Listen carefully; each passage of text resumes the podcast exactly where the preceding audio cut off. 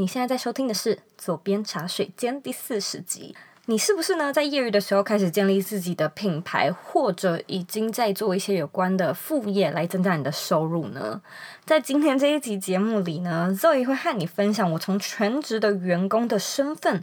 变成一个自雇者，这中间的转化，还有心态心法上的建立。那在节目开始之前呢，我先要来谢谢我们今天的 sponsor 轻易丰盛学院。左边茶水间有新的 sponsor 喽，终于终于，我开始要来和大家分享理财的部分了。我这么晚才起步，是因为我以前跟大家一样，就是完全不把理财当一回事，就是可能自己也没有欠债，或也赚得还不错，所以我一直觉得啊，理财好像离自己很远，然后好像也没有这个必要，但是。在二零一九年，我觉得这是一个很有趣的一年，就是我开始去接触到那些我以前完全不在乎或甚至觉得不重要的事情。那我也注意到很多社团里面的团员会分享自己的理想生活，其实不外乎都是财务上的自由、经济上的自由嘛。所以可想而知，钱呢，在理想生活中是很重要的一个环节。毕竟，当你不用在呃，你不用就是顾虑钱的话，你当然生活可以很理想。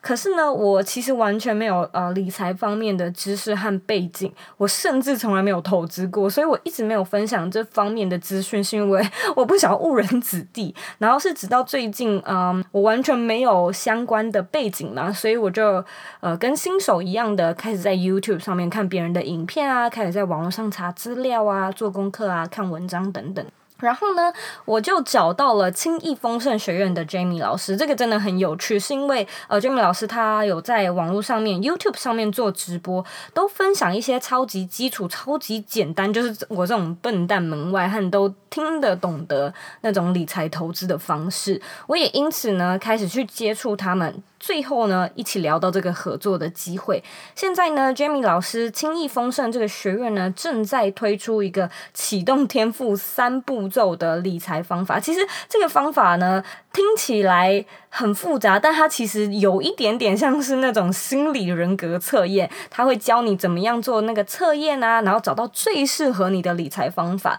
那我做了完一系列的测验之后呢，发现我是创作者，就是贾伯斯型的投资方法。也就是说，投资的理财方法有很多种嘛，有房地产、有股票、有基金、有什么债券等等的。可是不一定每个都适合你，也不一定你每个都喜欢。所以，当你知道了你自己最适合哪一种的时候，其实你更可以运用到对的一些特质。有些人可以靠人脉，有些人可以靠创业，有些人读得懂数字，有些人呃节奏很缓慢，但是很抓得对时机。这些呢，都可以让你在一开始投资的时候少吃很多亏，因为就等于说你找到最适合自己的方法嘛。那如果说你对这个讲座、对这个课程感兴趣的话呢，你可以直接在网址上面输入 z o u i k 点 c o 斜线 easy rich，拼法是 e a s y。R I C H 就是简单富有的那个 Easy Rich，你点进去之后呢，可以看到这个课程里面会跟你介绍什么啊，然后讲座的地点啊，讲座的时间等等。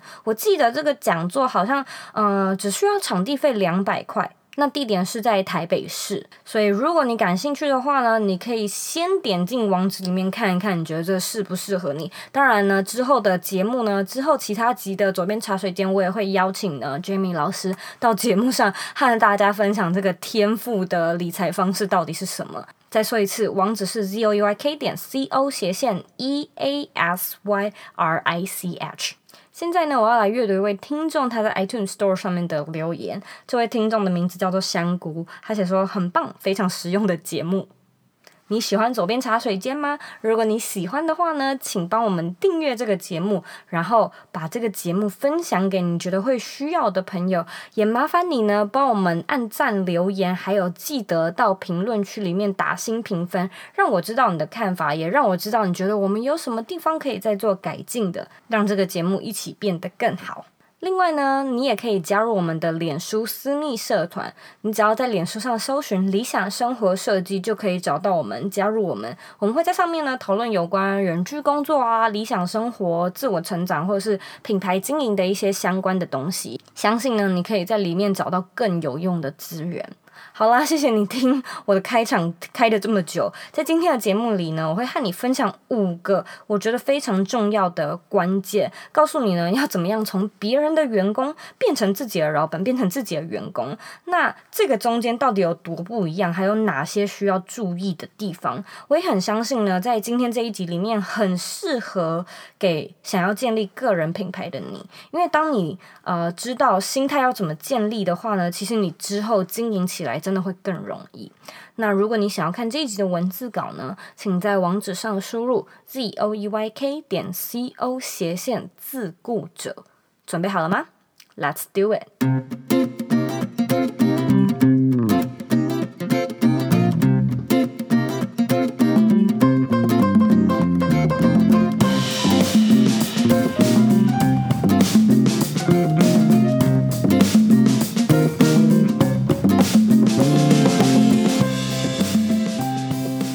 Hello，我是周怡，欢迎你回到左边茶水间。自从我成立左边茶水间和理想生活设计，其实到现在已经快要九个月了。所以呢，这九个月的时间，我其实是从一个正职的员工变成自己全职的创业。那我真的有非常多的心得，因为离开公司这个保护伞之下呢。真的真的没有人可以保证我一个月每个月的五号都可以有薪水入账，也没有人可以告诉我说，哎，什么事情我做对了，做错了，我都得靠自己的判断啊，或者靠看你们的反应啊，看其他同业和竞争者的内容来思考我到底要怎么样做调整。那我也知道很多人呢，可能开始想要自己接案啊，成为一个自由工作者，可是。就会不小心在这一关 GG，因为呃就会觉得啊好不稳定哦，然后心态没有转换好的话，很容易又得回到公司行号来赚取生活费。所以呢，我很努力的思考，呃，到底是哪些关键因素是身为自雇者和当别人员工的最大差别。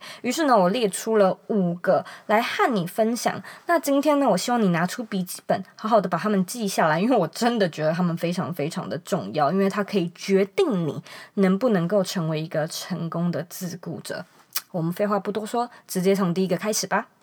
一，先有目的才有方向。我实在没有办法解释这到底有多重要，因为你没有决定要去哪。那你要怎么样定出计划？你要怎么决定要怎么去呢？对不对？关于这个议题呢，我其实和来宾 Ryan 之前在第二十五集的节目里面有讨论过，就是所谓的以终为始，我们要先决定好你要去哪，你才知道你可以要怎么去嘛。很多人可能开始会想要经营部落格啊，然后他们就会来问我说：“诶，我想要写一个 blog，我想要写呃，我想要有个人品牌，你有什么建议吗？”那这么广泛的问题，其实。当我被问到，我是没有办法回答的，因此我就可能会直接的问说：“那你的目的是什么？你经营的目的是什么？要先有目的嘛？”很多人可能会说：“哦，没有啊，我就是想要来记录啊，想要分享一下我的生活或者我自己的兴趣，觉得很好玩。”那既然是这样的话，你就不用来问我啦，因为你不管怎么做，你都可以达到所谓的记录和分享还有兴趣的这个目的嘛。你根本不需要来做什么样的计划，你就照着自己的兴趣发展就好。好了，可是呢，我也知道，大部分会来问我的人，都是心底一定希望可以有什么成果。但是才刚开始，所以又不知道要以什么为目标，也想象不到以后啊，这个事业有哪一些可能，所以他们可能才会说啊，我是想要做记录跟分享而已。No，你不是，你绝对不是只是想要记录跟分享而已，这不是你经营的目的。如果是的话呢，你就不会去问人了，你就会直接开始做，你直接会拿出一张纸来画画，你直接的会写文章，因为你的目的只是分享跟记录嘛，你不需要有什么成。但是呢，你今天去问别人的话，你要知道，你就是想要这件事情有一天可以取代你的正职，你想要让这个兴趣有一天可以变成你的事业，呃，不要害怕去承认你那个内心很渴望的部分，尽管在初期的时候，你可能很难想象它，呃，可以有什么样的 outcome，可是。我觉得定目标这件事情，呃，可以定得很大，因为你可以去想一想，五年之后、十年之后，你希望你现在这个小兴趣可以有怎么样的成果。那在一开始的时候，目的地可能会很不明确，所以你可能根本不知道自己的获利模式，嗯，你也不知道要用什么方式赚钱。我在这边想要告诉你，如果说啊，你的一个个人品牌没有赚钱的话，它其实就不是一个事业，它不是一个品牌，它就是一个你的兴趣。当然，有兴趣没有什么不好，有一个你自己的嗜好，有一个业余的兴趣是非常非常棒的。可是，如果说你想要这件件事情有一天是一个事业，那它最大的差别就是事业是要赚钱的，兴趣可以不用。所以，我觉得在一开始的时候，你的目的要先想清楚，你到底是要以兴趣来经营，还是以事业来经营。如果说你想要这件事情可以赚钱，你也要来想一想，有什么样的获利模式可以创造这些可能性。因为你要当一个自雇者嘛，你就要考虑要怎么样的来养活自己，还有未来的目标和目的是什么。因此呢，在开始之前，就算很不明确，我也会建议你。大概要给一个方向，你不能完全没有目的的就直接来进行这些事情，除非这件事情是兴趣。如果说是事业、是品牌的话，我们就要给目的。所以你给了目的，给了目标，我们之后的经营的策略才出得来。在这第一步，先有目的才有方向，非常非常非常的重要。二，把投资自己当必须。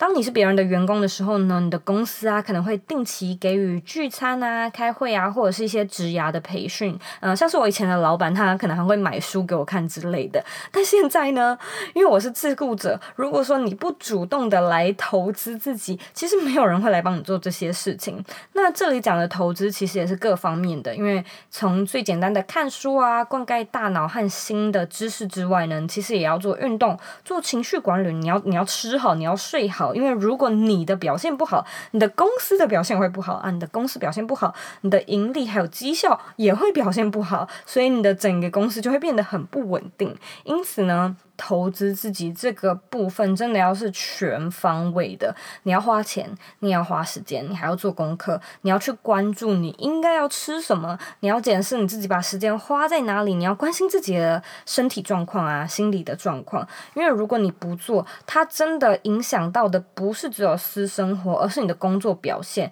因为你不再只是一间公司的螺丝钉而已，你不能再戴个面具，然后就是在公司撑一下。把今天做完的，今天的工作做完就可以闪人，就真的不是这样。因为你是这个品牌的负责人，所以这个公司的重要角色就是你，你一定要投资你自己，不然你会损失惨重。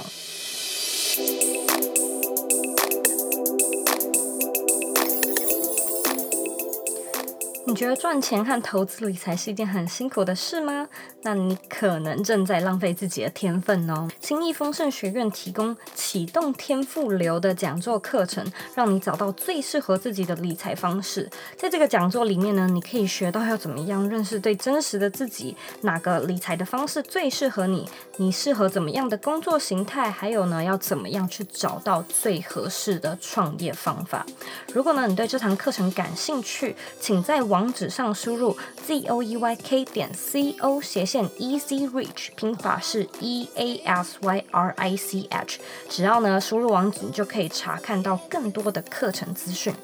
轻易丰盛学院让你用天赋的方式，把投资理财变得更容易、更简单、更有趣。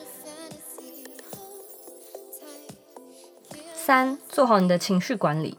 讲到投资自己，其实我觉得情绪管理也是超级无敌重要。因为情绪管理就是举凡你自律的能力啦，你能不能够逼自己几点起床？你能不能够逼自己在有限的时间内一定要完成哪些事情？然后你能不能够管好自己的脾气？能不能够和其他的伙伴沟通合作，或者是帮客户处理一些很要紧的问题？我觉得这种事情有的时候在情绪智商的方面，你是要自己好好的来训练一下你整个管理情绪的方式，因为。很多时候，我们做出一个决定，可能会是基于嫉妒人家，可能会是基于冲动，可能会是基于对自己的没自信、没安全感。那这些决定呢，都会大大的影响你之后的工作上面的表现，或者你工作最后的结果嘛。因此，我认为呢，情绪的这个地方，你自己也是要慢慢的练习。你可能就是要透过日常的书写啊、关心自己啊、冥想啊，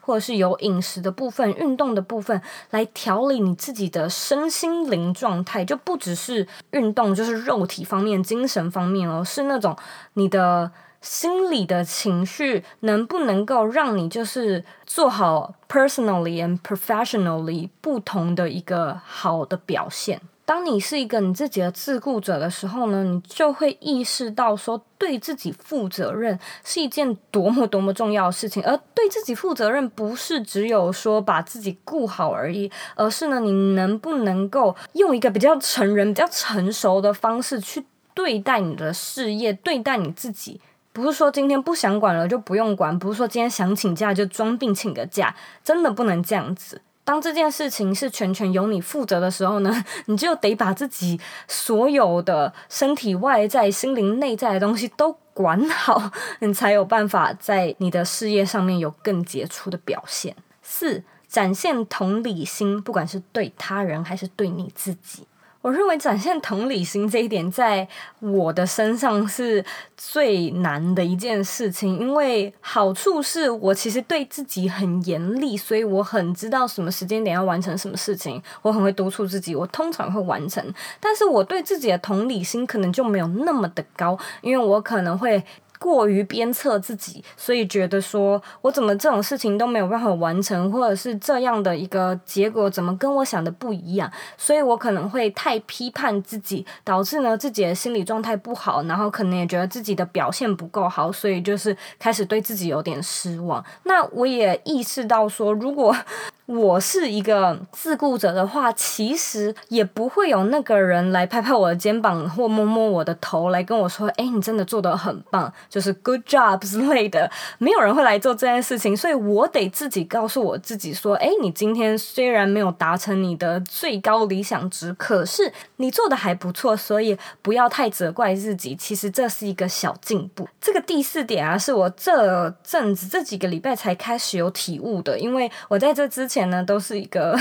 有点过于完美主义，然后非常就是把自己逼得很紧的人。然后我开始有点到一个 breakdown 的情况，就是我意识到说，我如果连自己都没有办法好好的觉得我自己真的很棒，那其实我就会一直处于一个不满意的状态。如果呢，我觉得我自己不够好，我也很容易在，例如说对待我的员工或者是跟我合作的伙伴的时候，我很容易会觉得说。为什么你没有办法做到我期望的那个标准值？所以我对别人的那个同理心也会降低。那我觉得在这一点呢，就算你不是自顾者的时候，呃，你也要去思考一下，你在工作上面有没有这样子的一个情况，或者是你在自己私人生活的时候，你会不会不小心太过于鞭策自己，然后导致对自己没有同理心，因此影响到你的个人情绪跟你工作上的情绪。所以很有意思的是，当你是一个 solo show 的时候呢，你就是要去当那个鞭策自己的人，但是呢，你也要去当那个同时会说你做得很好的人。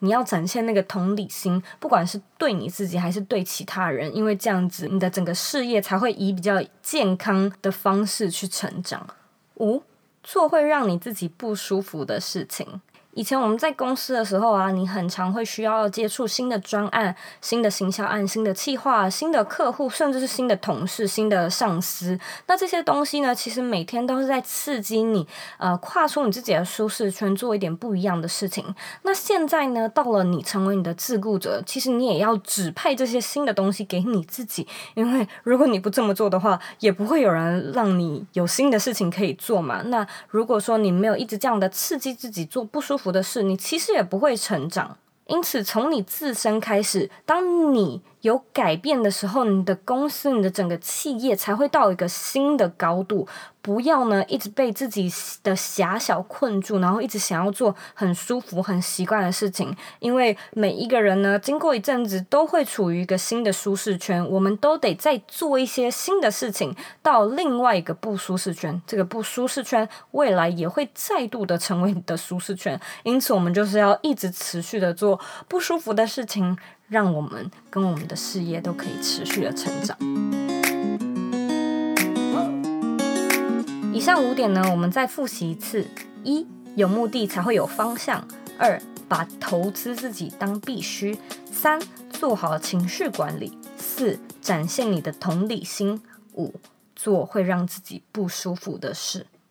非常感谢你今天的收听，我希望今天的内容呢有带给你一些帮助。那这五点呢也是我这九个月来的心得感想。如果说呢你有什么问题啊，或者是你有更多的想法，你都可以再回到我的网站上面来和我分享，和我一起做讨论。我的网站网址呢和 Instagram 的账号一样是 zoeyk 点 co。你呢可以在网站里面留言，我几乎都会回。你也讲到你的 Story 上，我通常都会。会转发，我也通常都会回复。最后呢，我知道你是非常的忙碌的，我也知道呢，你可以去做很多其他的事情，但是呢，你却选择来收听这一集的节目，我真的非常的感谢你。现在呢，也请你花三十秒的时间，好好的来思考一下，你觉得当别人的员工和成为自雇者最大的差别是什么呢？把你的答案分享到这一集的原文里面吧。我们下次见喽。